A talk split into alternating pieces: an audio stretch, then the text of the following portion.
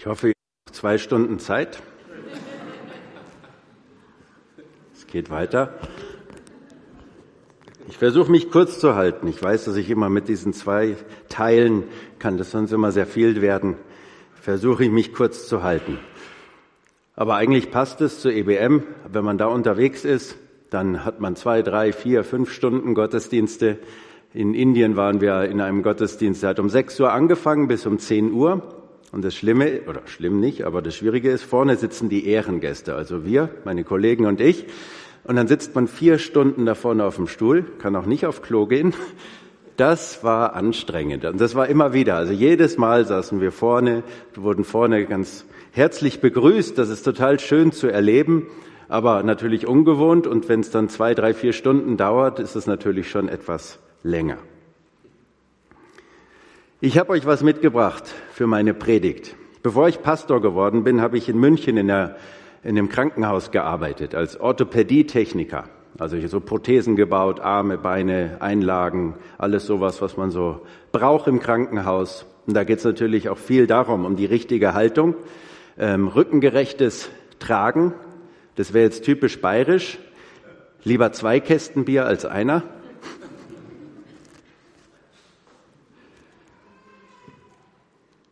Lassen Sie sich helfen, nicht überfordern, sondern sich helfen lassen beim Tragen und nicht alleine die ganzen Lasten zu tragen. Das ist nicht gesund. Und das ist auch biblisch, nicht nur bayerisch, sondern in Galater 6, Vers 2 steht's. Einer trage des anderen Last. So werdet ihr das Gesetz Christi erfüllen. Einer trage des anderen Last. So werdet ihr das Gesetz Christi erfüllen. Wir haben das vorhin in dem Zeugnis gehört. Das war genau das, wo es eigentlich in der Predigt drum geht. Brauche ich gar nicht mehr predigen. Diese Gemeinschaft, dass wir gemeinsam unterwegs sind und dass wir wissen dürfen, auch wenn wir es vielleicht manchmal nicht sehen, wenn es dunkel ist, dass wir nicht alleine sind. Einmal ist Gott da, aber wir haben Geschwister. Deswegen glaube ich, ist Gemeinde auch so wichtig. Wir haben Geschwister, die mit uns durchs Leben gehen und die mit uns die Lasten tragen. Als ich den Vers gelesen habe, habe ich mir gedacht, das Gesetz Christi. Oh, was ist das denn? Das Gesetz Christi. Eigentlich, Paulus sagt ja, wir sind frei vom Gesetz. Oder ist es vielleicht die Bergpredigt oder die zehn Gebote oder irgendeine Liste von Regelungen, die man zu erfüllen hat. Wenn man von Gesetz redet, hört sich das ja so an, das und das, was man als guter Christ machen sollte. Aber irgendwie passt es für mich nicht so, wenn ich im Neuen Testament lese, wenn ich in das Leben von Jesus schaue. Eine Liste von Regelungen. Jesus selber hat ja auch gesagt, er ist gekommen, um das Gesetz zu erfüllen. Und das hat er getan am Kreuz. Und in Johannes 13, wir haben es vorhin von der Fußwaschung gelesen, wenn es ein bisschen weitergeht, sagt er, ein neues Gebot gebe ich euch. Liebt einander. So wie ich euch geliebt habe, so sollt auch ihr einander lieben. Ein neues Gebot gebe ich euch, liebt einander. Passt natürlich zum höchsten Gebot, Gott zu lieben von ganzem Herzen, meinen Mitmenschen und mich selbst. Paulus sagt, darin ist das ganze Gesetz zusammengefasst, in dieser Liebe. Aber was ist dann dieses Gesetz Christi? Liebt einander. Wenn wir das von Jesus gehört haben, liebt einander, ist dieses neue Gebot. Liebt einander, liebe deine Mitmenschen. Jesus hat es selber vorgemacht bei der Fußwaschung, was es bedeutet. Und er sagt zu seinen Jüngern, also somit auch zu uns, und tut das genauso. Liebt einander. Das ist das Gesetz Christi. Nicht irgendwie 600, über 600 alttestamentliche Gesetzesvorschriften, irgendein Regelkatalog oder sowas, auch wenn wir Menschen das immer einfacher finden. Ich glaube, als Kirche haben wir das oft und gerne so gemacht. Es ist sehr einfach, wenn man Regeln aufstellt und sagt, so ist richtig, so ist falsch, du bist dabei, du nicht, du benimmst dich richtig, du nicht. Das ist immer einfacher. Und ich glaube, wir Menschen tendieren auch ganz oft dazu. Aber Jesus, würde ich sagen, hat das so anders gelebt. Er ist zu den Menschen gegangen, um ihnen zu dienen, um sie zu lieben, um ihnen die Füße zu waschen. Und das sogar Judas in dem Wissen, was passieren wird. Das finde ich das Allerheftigste. In dem Wissen, was passieren wird, dient er Judas und wäscht ihm die Füße. Das passt dann eben für mich auch zu Galater 6, Vers 2. Einer trage des anderen Last, so werdet ihr das Gesetz Christi erfüllen. Also wie gesagt, kein langer Regelkatalog, sondern die Liebe, den Menschen zu dienen. Liebt einander, helft euch, helft euch die Lasten zu tragen, helft den Menschen um euch herum durchs Leben zu gehen, auch durch die Höhen und durch die Tiefen. Was wäre das für eine tolle Gemeinschaft, wo alle Menschen so gemeinsam unterwegs sind, wo du unterstützt wirst, wo du geliebt wirst, wo du hinkommen kannst mit allem, was dich belastet, was schwierig ist, vielleicht so wie die dort unten auf dem Bild. Da würde ich eigentlich gerne dazugehören. Und ich glaube, das ist auch der Wunsch von Gott für uns, dass es solche Gemeinschaften in dieser Welt geben kann, eben in den Gemeinden. Das ist der Auftrag von Jesus an seine Jünger. Schade ist, dass oft Christen oder die Kirche nicht so dafür bekannt ist, sondern eher für diese Regeln, Gebote und Gesetze. Dass es unglaublich viele theologische Streitereien gibt. Als ich Theologie studiert habe, habe ich mich gewundert, über was man sich so alles streiten kann und dann wieder eine neue Kirche gründen kann. Also das, in der Geschichte ist das schon sehr, sehr, sehr oft passiert. Es geht ganz viel darum, um richtig und falsch, wer die Wahrheit hat wie man richtig Gottesdienst feiert, welche Musik denn richtig sei, was verboten ist, welche Uhrzeit. In meiner Gemeinde, wo ich herkomme, wir hatten um ja, 9.30 Uhr habt ihr hier und die anderen wollten um 10 Uhr und die haben sich nicht geeinigt. Jetzt haben wir um 9.45 Uhr. Da ich mir gedacht, hm, das ist ein Kompromiss, aber es ist immer sehr nervig, finde ich, auch Leuten zu sagen, wann wir Gottesdienst feiern. 9.45 Uhr. Aber man kann sich über ganz viele dieser Dinge streiten, was korrekt und was richtig ist. Und leider gibt es viele Menschen, die sich aufgrund dieser Streitereien eben dann auch von der Kirche, von den Christen abwenden, weil sie es nicht verstehen, weil sie sich wundern darüber, was denn dort passiert. Liebt einander und helft euch gegenseitig, eure Lasten zu tragen und zerstreitet euch nicht als Christen über irgendeinen Unfug. Ich glaube, dass ist total wichtig. Und was wäre das für ein Licht und ein Zeichen in dieser Welt, wenn man dafür bekannt ist, für diese Liebe, für das Miteinandertragen? So wie Jesus in Johannes 13 es eben sagt, dieses neue Gebot, liebt einander,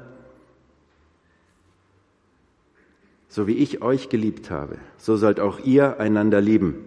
Und dann geht's weiter, der nächste Vers, und daran werden alle erkennen, dass ihr meine Jünger seid wenn ihr einander liebt.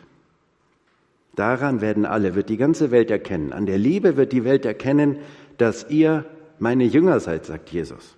Nicht am Gebäude, auch wenn es sehr schön ist hier, aber nicht am Gebäude, nicht am Fisch auf dem Auto, am richtigen Lobpreis oder wie man sich zu kleiden hat und auch nicht mal an der absolut richtigen Theologie, wenn es die denn gibt, oder der Kirchenzugehörigkeit, sondern Jesus sagt, an der Liebe werden die Menschen es erkennen.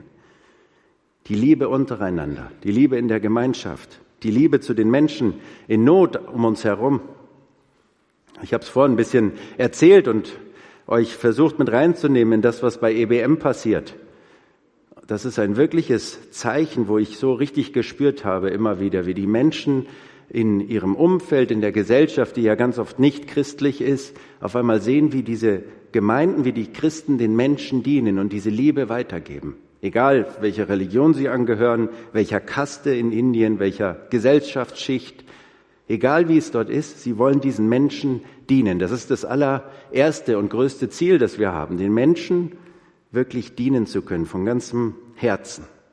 Ob das ein Sozialzentrum eben in Südamerika ist oder diese Nähschulen in Afrika und Indien, Nahrungsmittelversorgung für die Kinder in den Dörfern oder eben Flüchtlinge in der Türkei. Immer wieder merken die Menschen und erleben das wirklich, was es bedeutet, dass Gott die Menschen liebt und dass die Christen das weitergeben wollen. Und das eben nicht nur in Indien oder in Südamerika, sondern genauso für uns hier in Deutschland gilt das dass wir gemeinsam diese Lasten tragen können und damit ein Zeichen setzen können.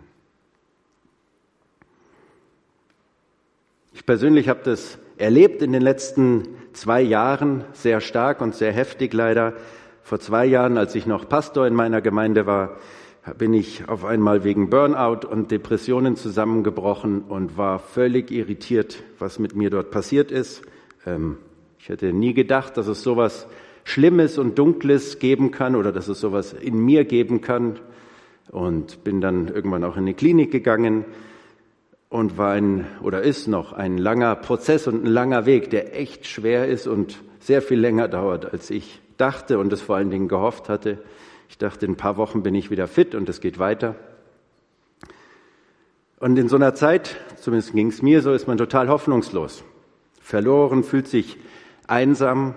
Gerade als Pastor habe ich, war mir das total peinlich. Eigentlich dachte ich, ich muss ja vorne weggehen und ein Vorbild sein und das alles hinkriegen. Aber war in dem Moment nicht so. Und das, was mir am meisten geholfen hat in dieser Zeit, waren die Leute, nicht alle, aber ganz bestimmte Leute um mich herum, die bereit waren, diesen Weg und diese Lasten mit mir zu tragen, die gesagt haben, okay, egal was du gerade durchmachst, ich bleibe an deiner Seite. Wenn du nicht beten kannst, dann bete ich für dich. Wenn es dir schlecht geht, ich bin da und ich höre dir zu, ohne zu schubsen und zu sagen, jetzt muss es aber wieder, reiß dich zusammen, es muss weitergehen, sondern geduldig gemeinsam diese Lasten zu tragen.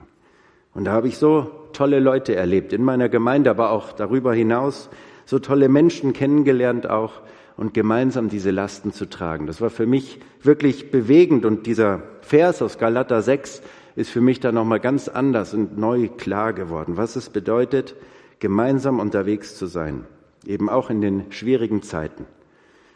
Mal helfe ich dir, mal hilfst du mir, mal braucht der Pastor genauso seine Hilfe.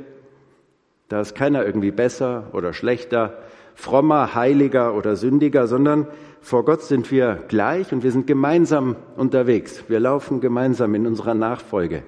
Und manchmal ist es leider nicht so einfach. Ich denke mir, was für ein wunderbarer Ort kann Gemeinde sein, wenn das dort möglich ist. Wenn Menschen wirklich mit allem, was sie haben in ihrem Leben, mit all den Schwierigkeiten, Lasten, Sünden, Fehlern, Sachen, die sie einfach belasten, gemeinsam angenommen sind und gemeinsam diesen Weg gehen können. Zum Abschluss habe ich noch ein Zitat von Dietrich Bonhoeffer für euch, der sich ja sehr viel mit der christlichen Gemeinschaft auseinandergesetzt hat. Und er sagt, und das gerade umgehen wir.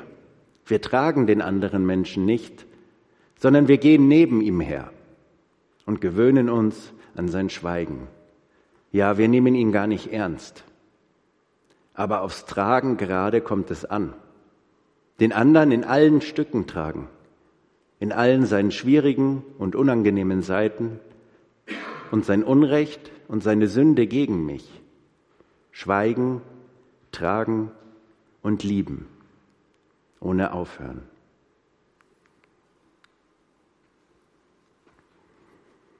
Das passt für mich total zu dem, was ich im Leben von Jesus sehe gemeinsam zu tragen, den anderen die Füße zu waschen, zu dienen, für sie da zu sein. Egal, ob das eben Südamerika ist oder Indien oder ob das Deutschland ist, Bayern oder Baden-Württemberg oder hier in Zintelhausen, gemeinsam auf diesem Weg zu sein und Jesus Christus darin nachzufolgen und diese Liebe weiterzugeben, die er uns geschenkt hat. Auf diese Weise, glaube ich, kann Gemeinde so ein wunderbarer Ort sein, diese Gemeinschaft ein wunderbarer Ort des Segens sein für Menschen, die dazukommen, die neu dazukommen, aber auch für die, die schon länger dabei sind und durch Krisen auf einmal gehen, zu merken, okay, ich kann da sein und ich kann diesen Weg mit meinen Geschwistern weitergehen. Und gemeinsam, glaube ich, können wir diese Lasten tragen. Ob das jetzt von hier finanziell nach Südamerika ist, von den Leuten, die auch hierher kommen, eben auch hier vor Ort. Ich glaube, dass wir das untereinander so wunderbar aufteilen können und uns helfen können. Und genau damit erfüllen wir das Gesetz Christi. Und genau daran wird die Welt erkennen, dass wir zu Jesus Christus gehören. Amen.